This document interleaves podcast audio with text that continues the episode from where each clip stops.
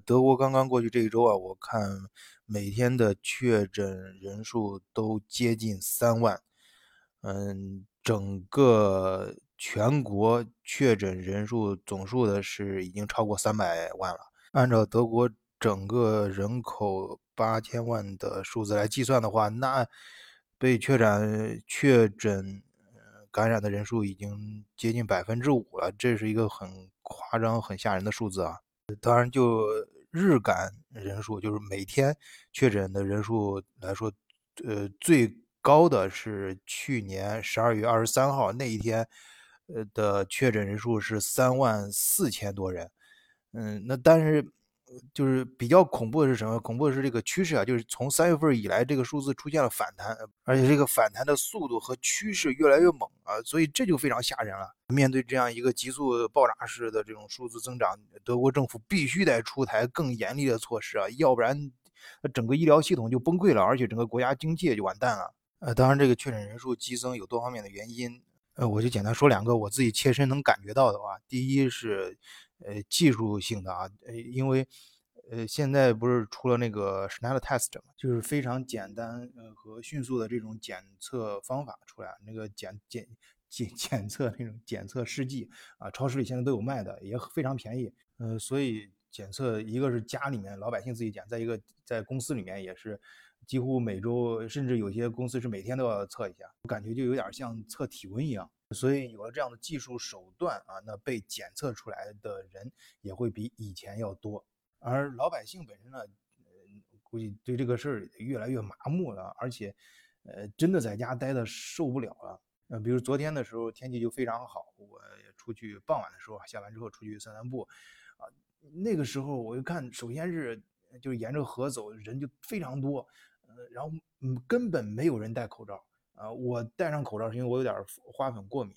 呃，就但是我这么一戴，我感觉周围的人就路过我，他们他们人跟人就跟平常以前一样，还相互打招呼啊什么的。跟我打招呼的时候，我感觉看我的那个目光嘛，眼光都有点另类啊，就感觉我是一个呃有点什么特别的人一样。呃，当然在超市里还有允许开门的那些商店里，公共呃办公的地方，这大家肯定都要戴口罩的。然后还有一个什么原因，就是每个州啊对这个。强制措施的态度是不一样的，而各地的政府呢，他也要讨好他的选民嘛。那所以针对现在这种复杂和严峻的局面，德国就出台了一个首首次啊，是第一次出台了一个针对全国性的封锁令啊，就从今天生效，也就本周六，也就是今天。好，下面我给大家呃说一下这些最新出台的全国性的。封锁令的具体措施啊，第一个首先是我们家庭聚会，呃，大家就是相互，比如说凑堆吃饭什么的啊，你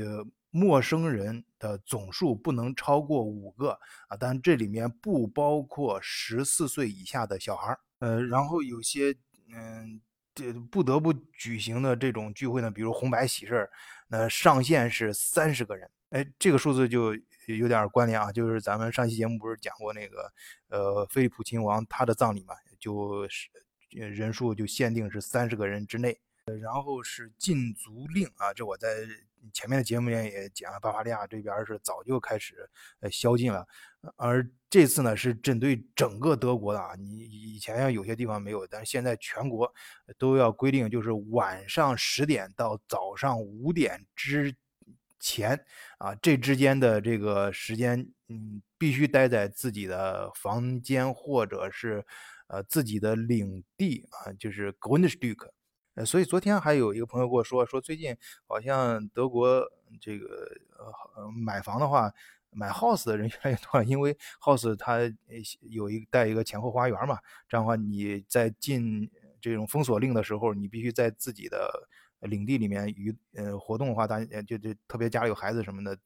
不用憋在房间里，可以到外面，到这个花园里面去活动活动。呃，然后公共的很多场所必须要关门的啊，是比如说呃游泳池、桑拿，还有那个舞厅，还有妓院，还有健身中心，呃，还有这种什么游览室啊、室内呃的这种游乐场什么等等，这些是必须要关门的。然后什么地方可以开门营业呢？像杂货铺、饮料店、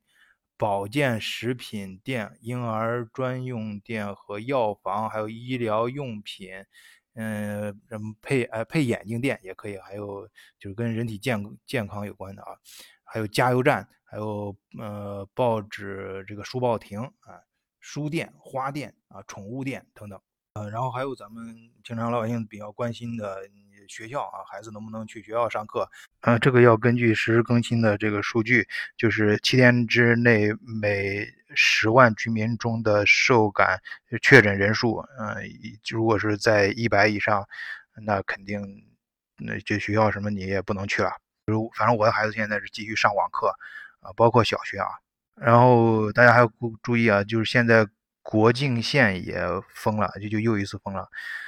啊，每个人活动范围基本上现在在一百五十公里之内吧。如果要出去的话，必须符合两个条件：一是你要有阴性，就是检测阴性的证明；还还有一个是你要有这个预约，就是你出去办什么事儿，你必须要要要去。啊，你注意这两个条件是呃是是一个并列关系，就是你必须都带有，不是说或者的关系。嗯，然后就是和很多场合，你现在去的话，必须都要佩戴 F F P 二的口罩，而且还要阴性证明啊，因为现在呃检测手段都非常的便利嘛，所以大家也也有很多中国人现在在做这方面的生意啊，